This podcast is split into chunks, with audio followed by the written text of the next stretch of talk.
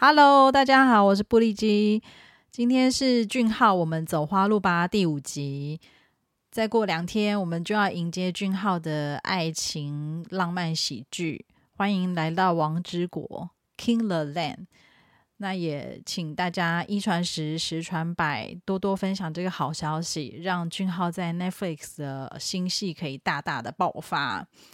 那今天我自己在呃，IG 就是 Next to 俊浩的 IG 跟 YT 上面呢，放了一组俊浩为韩国运动服饰品牌杰西米斯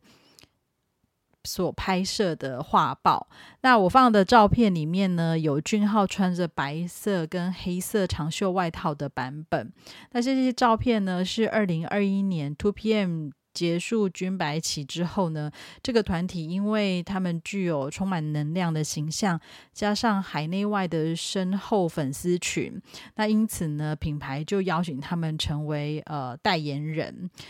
那既然聊到运动，那我今天就跟大家聊一聊《相扑圣域》这一部日剧。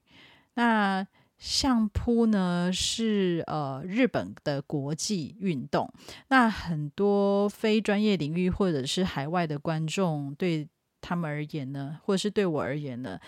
一直以来是相当遥不可及的一项专业运动，然后也很少有入门的方式去了解里面的呃运动的比赛规则，甚至呃运动的。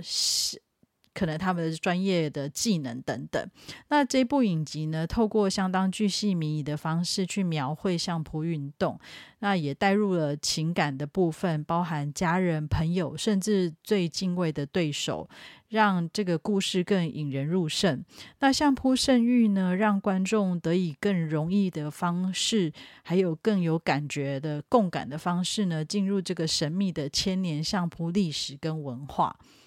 那从事相扑运动的相扑力士在日本具有相当高的社会地位，那他们的收入呢，其实也不少于其他知名的职业运动哦。但是不管是什么样天赋的选手，不管是为了荣耀，还是为了名誉、权力或者财富而来，所有人呢，都得从相扑赛场上的圆形沙土的底层开始奋力拼搏。那这部剧的男主角呢是呃具有不良少年人设的小赖青哦。那通常不良少年的人设背后都是其实有家庭的困难，家庭上面的呃一些背景因素。那一开始呢，他是为了家庭的财务状况而加入相扑运动，原将不污。那这个桀骜不驯，而且视规则跟传统于无物的这个小赖青呢，遇上重视传统跟层级文化的相扑运动，那大家可以想象哦，会有多少的不适应跟激烈的冲突开展开。然而从最初连呃重要的基本运动，就是他们有相扑的基本动作四股踏。都不以为意，那他也从来不去练习这个最最基础的运动，就像打篮球需要练运球、投篮等等，他其实都不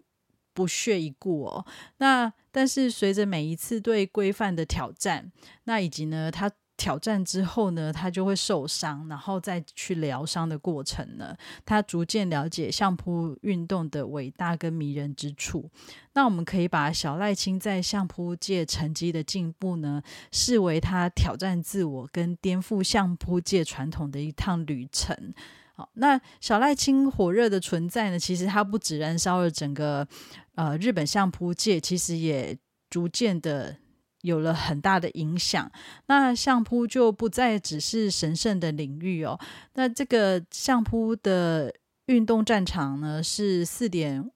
五五公尺直径的图表。那这个直径四点五五公尺的图表上呢，其实狂飙着很多的热情跟力量。但图表下呢，其实可以从这部影集里面看得到堆积的千年的历史的血和泪。那这部日剧呢？我相信任何观众看了呢，都应该 会有一些激励跟感动的收获。那我在 IG 描写这部戏带给我的想法的时候呢，我写到说，透过这部影集，其实终于可以强烈的感受到，呃，为什么日本人对于相扑运动这么样的一个狂热跟喜爱哦，在那一片圆形的泥泞土地上呢，其实满满的绽放光芒的灵魂哦。那运动最迷人的地方呢，其实不只是挑战生理的极限，更能够看到运动们、运动员们呢，他们对于呃自我心智的挑战。其实最困难的就是这一块啊，能够得到最终胜利的呢，都是具有钢铁般意志的选手。到最后会发现，其实比赛已经不是在比技巧，在比能力，而是在比彼此谁先放弃。或者是谁能够再撑一秒钟？好，那感谢大家今天的收听。那祝福每一位观众呢，每一天都走在绽放着美丽的花路之上。那我们下一次再见，拜拜喽。